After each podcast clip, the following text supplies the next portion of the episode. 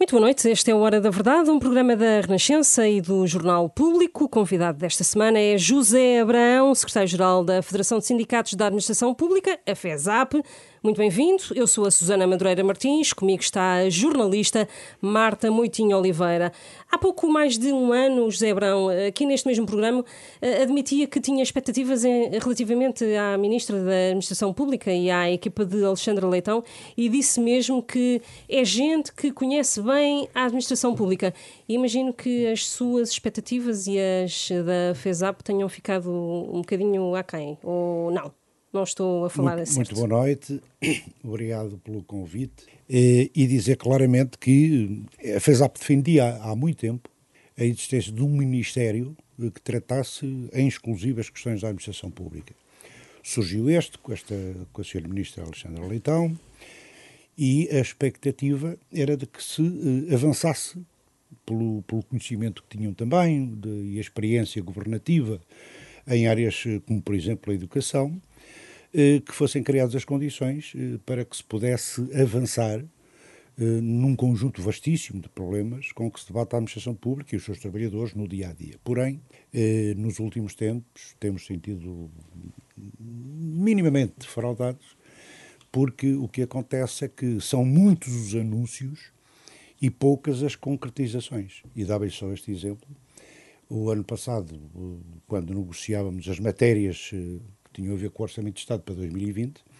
Foi definido um quadro estratégico para a legislatura, onde tínhamos as pré-reformas, tínhamos a questão da, do, da, alteração ao sistema integrado de avaliação de desempenho, que era muito importante, para evitar que os trabalhadores tivessem 10 anos sem mudança de posição remuneratória, e acontece que eh, agora, no Orçamento de Estado para 2021, eh, desapareceram essas referências, pese embora a Sra. Ministra vá procurando manter os compromissos e por isso a FESAP considera que é urgente passar das palavras aos atos, até para dar corpo, em definitivo, às expectativas que estão criadas e que continuam, eh, relativamente ao facto de podermos contar com um Ministério eh, que pudesse resolver os problemas, que são muitos, que estão pendentes, são muitos antes da pandemia, são muitos depois da pandemia. Em relação às tabelas remuneratórias, tem alguma esperança que a Ministra diga algum, alguma coisa?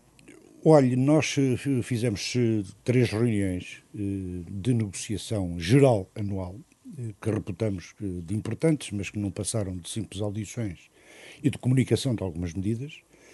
E na, na última decidimos solicitar uma, uma reunião complementar para tratar eh, as questões. Foi-nos reiterado o que nos tinha sido dito nas reuniões anteriores, e, nomeadamente, no que diz respeito às questões salariais, que o aumento do salário mínimo iria implicar ajustamentos na tabela remuneratória única, nomeadamente nas primeiras posições.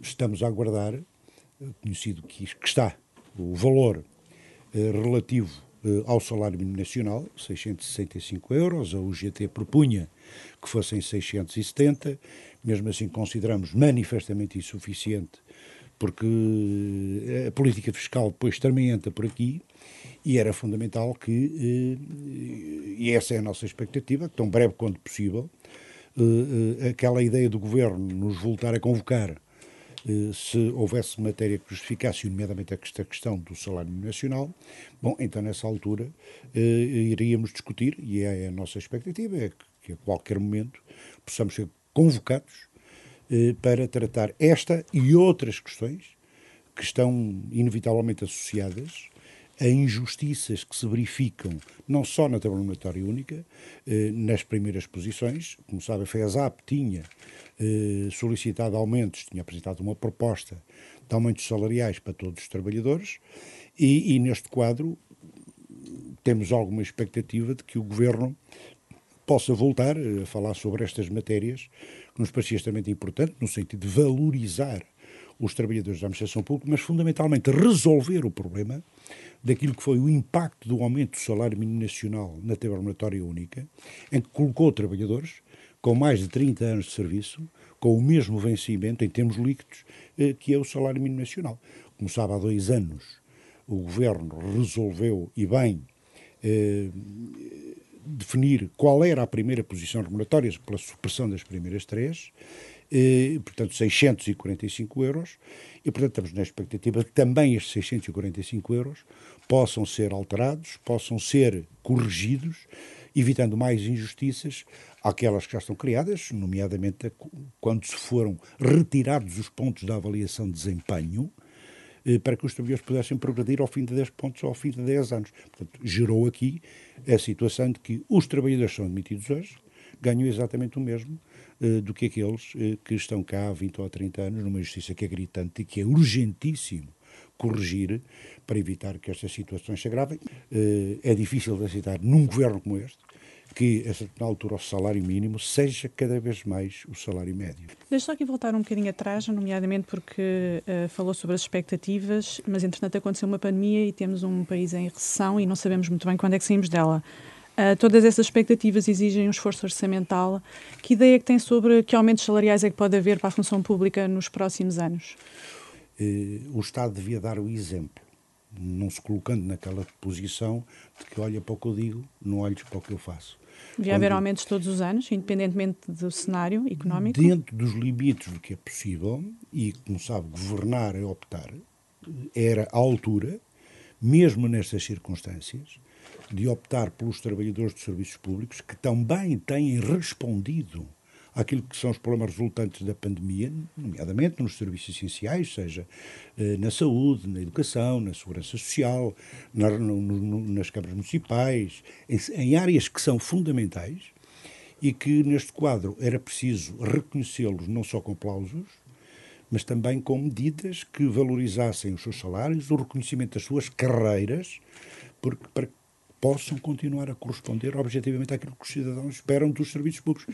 Certo, mas uh, o dinheiro para lhes pagar tem que vir de algum lado. Ou admite que pudesse haver, por exemplo, um aumento de impostos para financiar uh, ou, ou, alguma despesa que deixaria de ser feita? O rendimento dos trabalhadores melhora-se por intermédio dos aumentos salariais, o que era desejável até para procurar animar um pouco o consumo interno e a economia mas também se melhoram por, por, por, por aquilo que é a fiscalidade. E hoje eh, a, a, carga fiscal, a enormíssima carga fiscal que temos sobre o rendimento do trabalho, acho que permitiria eh, criar condições para que se despenalizassem o rendimento do trabalho e verdadeiramente se melhorasse o rendimento dos trabalhadores pela via fiscal. Não é dizer que agora vamos reter na fonte para pagar depois, e essa retenção na fonte significam 2, 3, 4, 5 euros, e não é para saber que se melhora uh, o rendimento dos trabalhadores e das famílias. E, portanto, neste quadro, à semelhança do que tem acontecido no apoio às empresas, e sabe que nós, na FESAP, no UGT, sempre exigimos, por exemplo, o pagamento do layoff a 100%. Foi possível aproximar-nos uh, a essa mesma posição. Porque é que não é possível também, sabendo nós que, por exemplo, existe eh, nos, nos, fundos comunitários e existem agora, nas medidas que a União Europeia tomou, mais de 1.800 milhões de euros orientados para a administração pública, no sentido de investimento, em construção do teletrabalho, a digitalização, então, esse conjunto de matérias. Bem, eu não, não posso crer que um governo como este, um governo de esquerda, um governo liderado por socialistas, eh, a certa altura não tivesse condições para eh, fazer aqui uma opção diferente daquela que fez até agora, eh, quer pelo Orçamento de Estado que aprovou, que contempla medidas sociais importantes, mas olha, foi preciso que esse, essa negociação fosse feita à esquerda, com alguns partidos, em detrimento da negociação que, era, que devia ter sido feita com as organizações sindicais, com os parceiros sociais, com as centrais sindicais e, em concreto, também eh, na administração pública. Muito mais do que nos informarem das medidas, dizendo-nos claramente que estavam aqui para valorizar e resolvem problemas que são injustiças gritantes. Em relação, em matéria laboral, e voltando um bocadinho também ao orçamento do Estado, o Governo podia ter ido um bocadinho mais além e, e, o que é que a FESAP, o GT, deve defender a seguir quando o Executivo abrir de novo este dossiê? Bem, nós, nós defendemos claramente que se, que se vá por dois caminhos. Primeiro, o da valorização da concertação social, do diálogo social, que é fundamental para os desafios que aí vêm, para combater a crise económica e a crise social que aí está. E não continuar a apostar no, na, na, no diálogo com o Parlamento, é isso? E, e, não é não continuar a apostar no diálogo com o Parlamento, porque o diálogo com o Parlamento é legítimo e, e acho que deve ser feito. Agora, deve-se priorizar. São acordos e a criação de acordos em sede de concertação social, sejam eles mais globais ou sectoriais, sejam eles eh, tripartidos ou sejam eles eh, bipartidos negociados de uma forma bilateral, em áreas que são decisivas para o futuro. E hoje o respeito pelos parceiros sociais, o, o diálogo social e que a partir do diálogo social se fomenta a negociação coletiva, perdido que foi aquilo que era um referencial estratégico decisivo para todos os portugueses, para todos os trabalhadores, que era os aumentos na administração pública. E, portanto, neste quadro, o que deve ser feito a seguir é uma aposta clara no reforço da negociação coletiva, do diálogo social, criar as condições para acordos e não uh, o funcionamento que temos tido até hoje, que é o governo informar a concertação social, os parceiros sociais, aquilo que são as suas políticas, quando o objeto mais fundamental da concertação social é construir com a participação uh, dos, uh, dos do, da participação civil e dos parceiros civis uh, políticas públicas que nos envolvam a todos. Que é um e esse, e esse diálogo país. com os sindicatos devia começar desde já, o mais cedo possível. Já ontem era tarde, porque o que nós temos assistido até agora é que, por força da necessidade de se construírem maiorias no Parlamento, o que tem acontecido é que se tem prejudicado, prejudicado o diálogo social e a negociação coletiva. E, portanto, também o próprio diálogo social e a concertação social deve alargar não só o âmbito das matérias, mas também o âmbito da negociação, porque não também no Parlamento e com os próprios partidos. E, portanto, há necessidade de refazer, reabilitar aquilo que é o diálogo social, a concertação social e a negociação coletiva e prepararmos-nos para os grandes desafios que, que E o que é que os sindicatos podem fazer para tentar uh, que a concertação social ganhe mais destaque, tendo em conta que as sondagens não dão maiorias uh, tão cedo? Olha, a questão toda é esta. Os, os, sindicatos farão tudo no sentido de discutir as matérias que são essenciais, para os trabalhadores. Agora, é, é, como se costuma dizer, para dançar é preciso dois. Os sindicatos, como o GT, como a nós estamos completamente dispostos, disponíveis a qualquer hora, a qualquer momento, como digo, sejam acordos tripartidos, sejam acordos.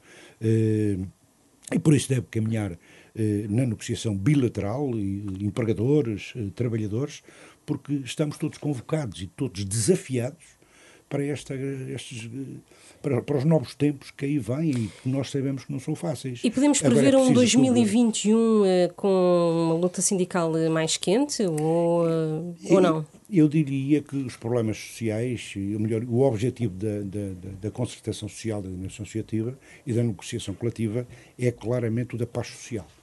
E nós por isso é que a queremos. Mas se ela não se verificar, se não tivermos o tal outro parceiro eh, para dançar, definitivamente temos que utilizar todos os meios ao nosso dispor para forçar a negociação, para a negociação coletiva, para reforçar o diálogo social, que é fundamental para o desenvolvimento do país em qualquer circunstância. E a pandemia não vai inibir isso, não é? E, como, a, a, pandemia não vai não, inibir essa bem, luta. A pandemia vem-nos trazer outros desafios, que é um apelo permanente à criatividade, à imaginação, à inovação, à mudança. Nós fizemos um esforço enorme no sentido de adaptar os sindicatos a este problema sanitário e à pandemia para responder aos problemas que todos os dias se colocavam de cada vez que havia um estado de emergência ou legislação nova e foram centenas e centenas de diplomas. Muitos deles onde tivemos que dar parecer em, em, em 24 horas. Acabamos por, por, por nossa iniciativa que ter que fazer o melhor que podíamos porque fomos, em parte, excluídos de todo este processo numa confusão legislativa tremenda e que não ajudou nem ajuda claramente eh, em, muitos casos. Falou há pouco da questão das ajudas às empresas. O plano de reestruturação da TAP está esta semana a ser apresentado um, e prevê despedimentos de trabalhadores. Considera que uh, foi de facto a melhor solução uh, que a TAP se tornasse completamente ou quase totalmente pública? Olha, eu não conheço a proposta que o Governo vai enviar, enviar a Bruxelas, mas há uma coisa que sucessivas vezes o Governo tem dito, que é eh, aquilo que tem a ver com a defesa e a manutenção dos postos de trabalho.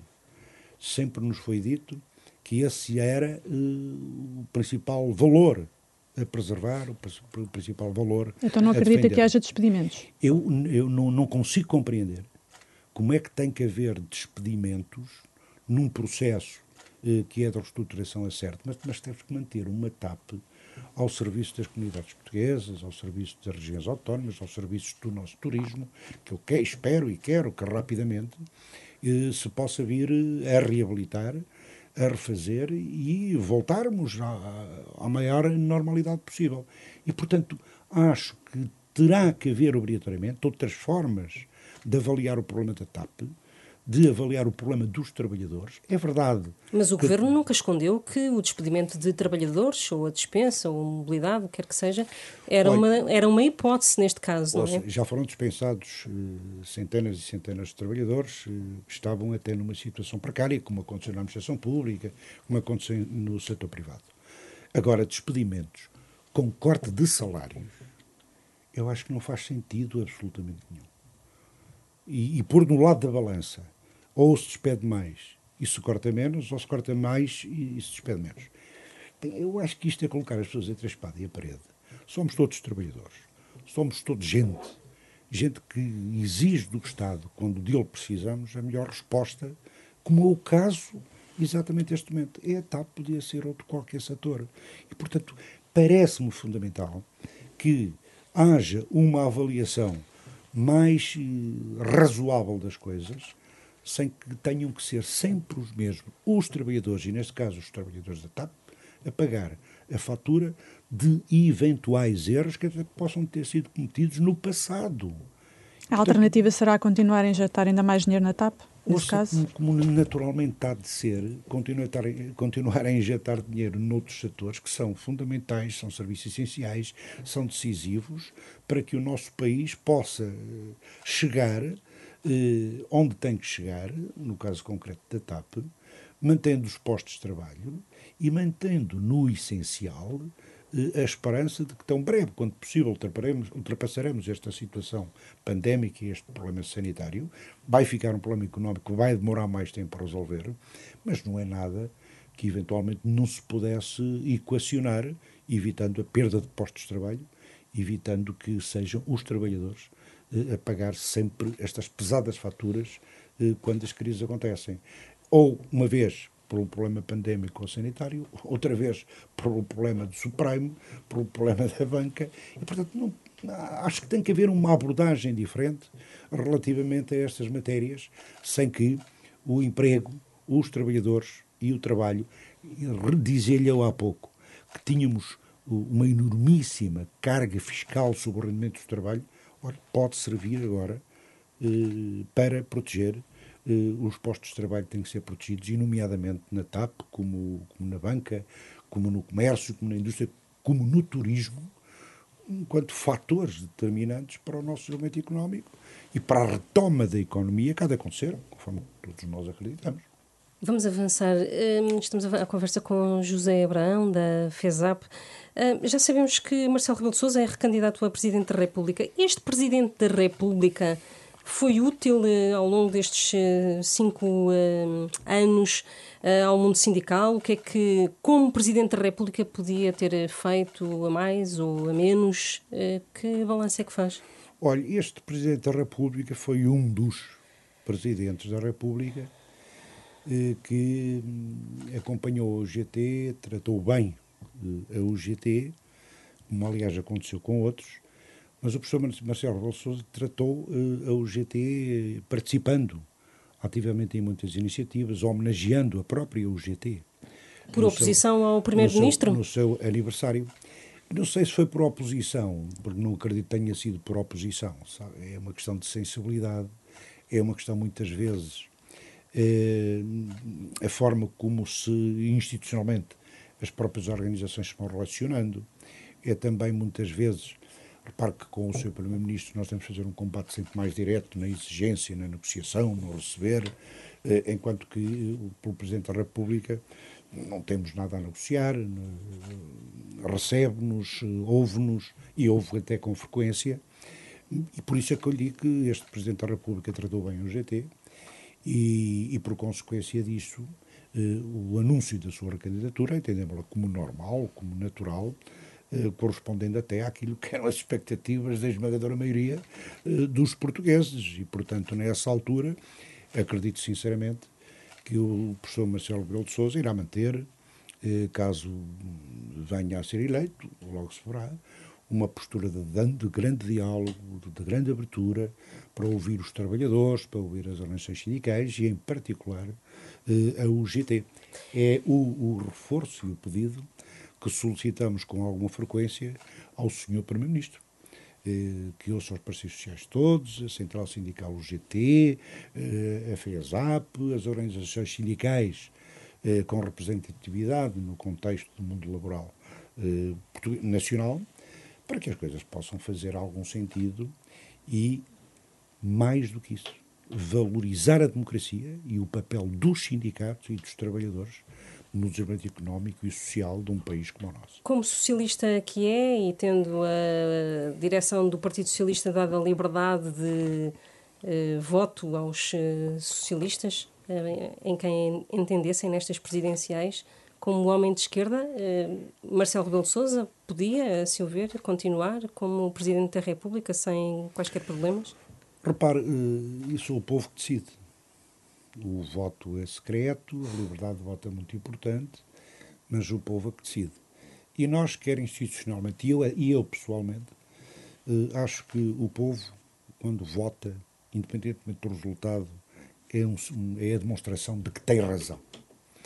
E, portanto, se o professor Marcelo Rebelo de Sousa vier a ser eleito eh, no próximo dia 24 de janeiro, por vontade do povo, iremos continuar a respeitar, continuar a trabalhar, eh, esperando, sinceramente, que mantenha eh, aquilo que tem sido a sua postura de grande diálogo, de grande envolvimento, de grande proximidade às organizações sindicais e, e neste caso concreto, à nossa central sindical e aos sindicatos da UGT, eh, que nos parece decisivo e parece importante.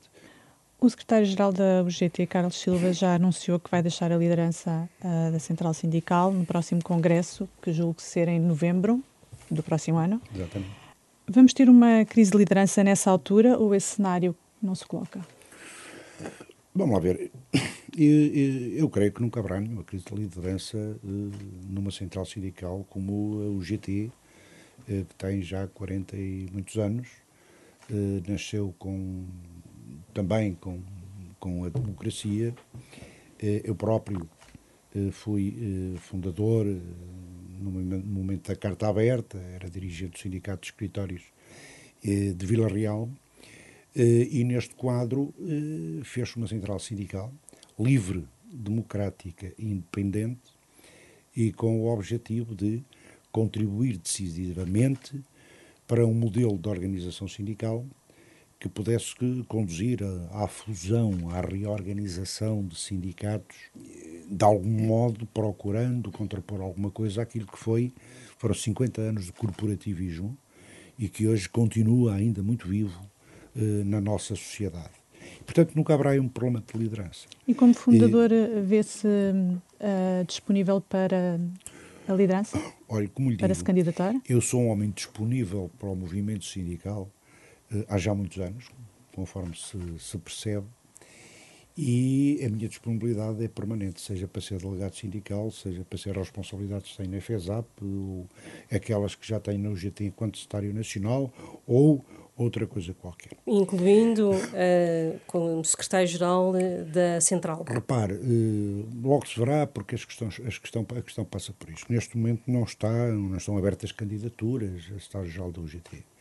O meu colega, o atual secretário-geral da UGT, Carlos Silva, disse que não, não, provavelmente não seria mais candidato. Tenho-lhe dito sucessivas vezes com o argumento que... de que está até amargurado com a, a, o Partido Socialista, com o comportamento do Partido isso Socialista. Também isso, se sente amargurado isso, com o comportamento da são, Direção Nacional do PS? Eu, repare, não, é, não, é, não é amargurado. Eu, eu sinto-me claramente cada vez mais impelido envolvido no sentido de o, ou o Partido Socialista, no governo ou fora dele, tenham um respeito maior eh, pelo, pelo, pelo, pelos seus sindicalistas e pela organização sindical, para não acontecer o que aconteceu muito recentemente, quando tínhamos um deputado, que era o, o Presidente do Sindicato dos Bancários Sul Ilhas, o Rui Riso, eh, no Parlamento e hoje ficamos eh, sem ninguém que pudesse efetivamente lá estar, eh, pese embora eh, pudessem ser criadas outras condições. E, portanto, dizer-lhe que eh, eu não, sou de amarguras, eh, sou um homem de combate, um homem de luta há já muitos anos. E nunca desistirei eh, de defender aquilo que são princípios, são valores e os valores do sindicalismo democrático, do sindicalismo nacional vertical, por setor de atividade, com força, ao contrário da proliferação de sindicatos conforme vai acontecendo, são valores que mantenho muito vivos, que haverei eh, até onde puder. Não irá deitar a toalha ao chão, é isso? Não, em relação não, à luta sindical? Não, e por isso a minha disponibilidade é a disponibilidade de há 10 anos, de há 15 anos, eh, e portanto mantém-se. Eh, como lhe digo, a minha disponibilidade, a minha disponibilidade mantém-se se os trabalhadores, se os, os, os, sindicalistas e os sindicatos assim o, o, entenderem. E, portanto, não vou, certamente, nem quero pôr uma frente de ninguém. São coisas que se decidem eh, a seu tempo. São posições que se tomam a seu tempo. Agora, uma coisa que eu lhe digo é que os sindicatos, como também as centrais sindicais, precisam uh, de se refazer, de se reformular, quer no que respeita àquilo que são os seus pressupostos base, porque não podemos continuar uh, com representantes dos trabalhadores, centrais sindicais, a continuarem a porem-se de fora quando há condições para estabelecer acordos, como é o caso concreto da CGTP. É? E estou convencido que a própria CGTP há de vir a criar as condições. Aliás, como acontece hoje com o Partido Comunista e outros no Parlamento para viabilizar um governo, talvez no futuro, tenho pelo menos essa expectativa, que os representantes dos trabalhadores, sejam da CGTP, sejam da UGT, eh, possam ir avançando no sentido que respeita àquilo que é essencial, é? se possam entender para defender os trabalhadores, para combater a precariedade, para aumentar os salários, para criar as condições para que o nosso país eh, se possa desenvolver de forma equilibrada, que o rendimento nacional possa ser distribuído com mais justiça e eh, não sejam sempre os mesmos eh, a beneficiar daquilo que eu trabalho todos nós. E, portanto, é um bocado isto que nos vai animando, que me vai animando.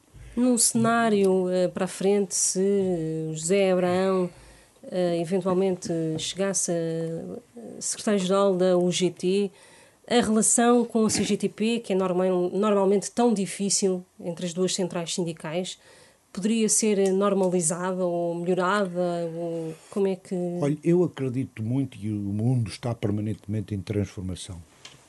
E eu acredito sinceramente que as, as organizações, que são feitas de pessoas, eh, vão elas também por si eh, adaptando-se àquilo que são, que são os tempos, que, é, que são as realidades, as novas realidades. E eu acredito sinceramente que estamos a falar, estando a falar de representantes dos trabalhadores, que, que muitas vezes são acantonados por questões de natureza partidária, se possam vir libertando e possam vir a contribuir para aquilo que são objetivos comuns de todos os trabalhadores. Sabe que os trabalhadores. Portanto, casos, isso é um sim, não é? é repare bem, é, é, não é um sim, é, é, é, é a manutenção de expectativas de que as coisas não são estáticas. Porque, aqui, repare bem, aqui há 10 ou 15 anos atrás, ninguém acreditaria que o Partido Socialista se pudesse entender eh, com o Partido Comunista, que não tem problema absolutamente nenhum, note bem, eh, para viabilizar um governo com, com, com, as políticas que nós assistimos. Portanto, tudo isto são, são, são tempos, são, são, são passos que se vão dando. Agora, o que não é aceitável, claramente, é que a CGTP sistematicamente se ponha de fora, eh, deixando para trás, eh, em muitos casos, aquilo que são os trabalhadores que representa, para satisfazer outro tipo de interesses que não são aqueles que são verdadeiramente a dos seus representados. E é por isso que eu lhe digo que nós, na UGT, sempre dissemos e iremos continuar a dizer, como também na FESAP, que somos uma estrutura sindical livre, democrática e independente. E a nossa independência há de manter-se eh, viva eh, e permanente, valorizando quando se caminha no sentido do entendimento do acordo, eh, o acordo que se possa fazer, e desvalorizando claramente, muitas vezes, aquilo que são interesses laterais que provavelmente pouco ou muito, ou pouco poderão servir os trabalhadores, mas que é preciso ultrapassar e que é preciso avançar. E sabe que os novos tempos são desafiantes nesta matéria. Uh, termina assim o Hora da Verdade desta semana, é um programa da Renascença, do Jornal Público. Convidado desta semana José Abrão, secretário-geral da Federação de Sindicatos da Administração Pública. Comigo esteve a jornalista Marta Moitinho Oliveira, eu sou a Susana Madureira Martins. Para a semana voltamos com mais um convidado.